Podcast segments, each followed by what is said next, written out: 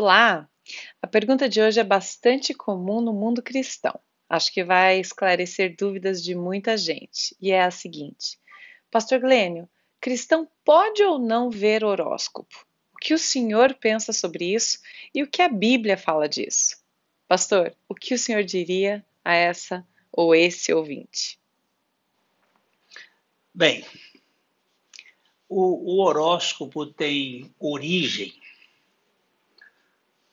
no princípio de Nimrod da Babilônia. É, você percebe que a Torre de Babel foi construída e o topo iria atingir o céu. E esta é uma forma de enxergar o zodíaco. As, as 10, 12, inicialmente eram 10, depois passaram a ser 12 é, casas do movimento celeste. E isso porque o ano antigamente terminava em dezembro. Você se lembra que dezembro é 10. Janeiro e fevereiro são adições, porque o inverno não era contado. O ano começava em março e terminava em dezembro.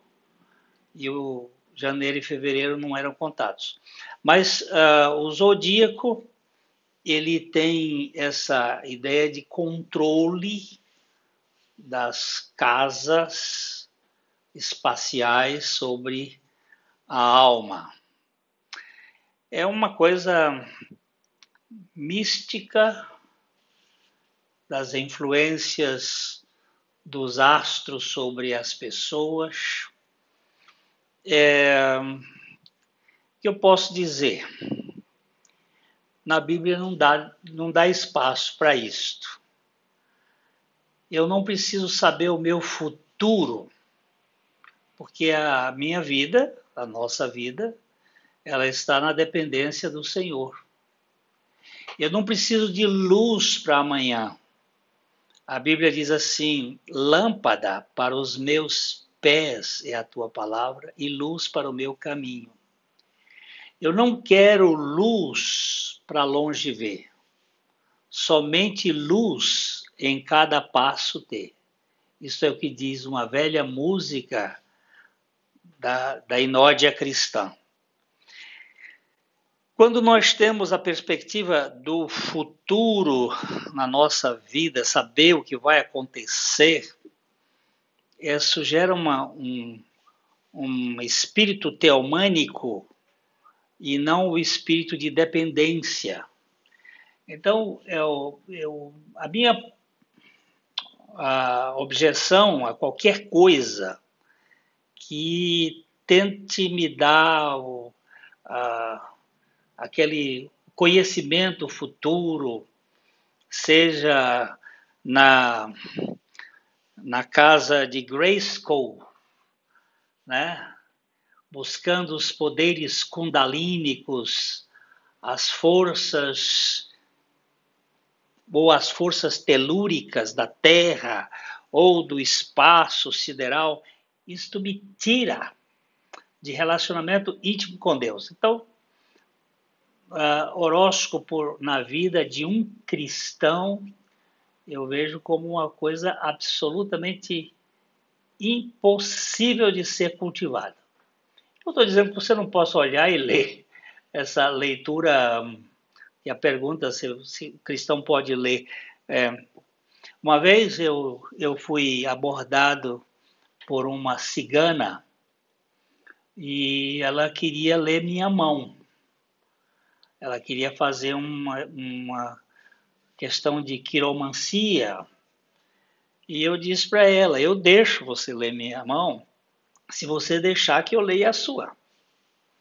Aí ela fez um. Você não sabe ler? Eu digo: Por que, que você sabe e eu não sei? Aí ele diz, porque esse é um conhecimento que foi dado à nossa raça. Eu digo, mas eu também tenho informações bem precisas sobre a questão da sua mão. Aí ela, nós ficamos ali e foi até uma cena muito interessante, porque era numa rua lá em Londrina, onde nós estávamos, e ela ah, queria ler a minha mão, eu me acocorei e entreguei a minha mão para ela, e ela começou a descrever, e ela descrevia coisas excepcionais, e, e existe uma lei de probabilidade muito interessante nessas questões, e, e a, a matemática dos fatores, é quase coisas que você enche o seu ego. E depois que ela fez toda a leitura, eu disse: agora é a minha vez de ler a sua mão. E ela, muito espantada, me deu a mão. Eu digo: Você está vendo esse M aqui? Está vendo esse M aqui? Esse M aqui significa maldito. Maldito é o homem que confia no homem. É o que diz a Bíblia. Aí ela queria tirar a mão e puxava, e eu estava segurando a mão. Eu disse: Não, você leu a minha, agora eu vou ler a sua.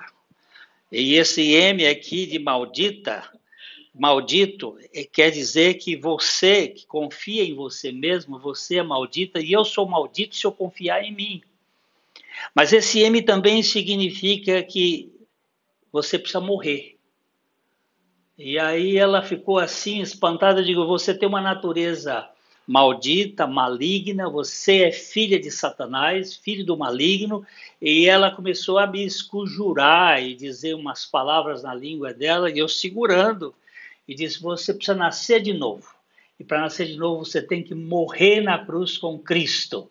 E aí, aí foi uma, uma cena bem interessante, que ela ficou impactada, e, e eu depois mostrei o evangelho para ela, ela ficou mais calma e eu saí dali é, tendo a certeza de que eu anunciei a verdade em cima de um projeto de engano.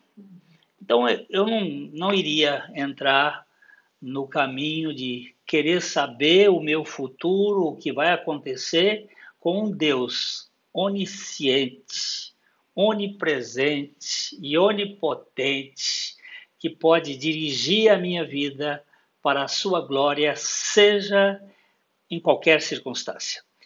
Eu acho que é isso aí que a gente tinha que dizer para você e para todos aqueles que têm qualquer perspectiva de dar uma consultadinha no horóscopo. É melhor você olhar a palavra de Deus que você tem certezas eternas e não simplesmente naquilo que vai acabar no aqui jaz da sepultura. ok? Espero que possa ter ajudado de alguma maneira e saiba que o Senhor Jesus ele não tem horóscopo, ele tem a certeza da verdade no seu coração e no meu. Amém, pastor, amém. Ficamos aqui com este episódio e nos vemos no próximo, se Deus quiser. Não deixe de mandar sua pergunta ao pergunte ao pastorglênio.gmail.com. Até lá!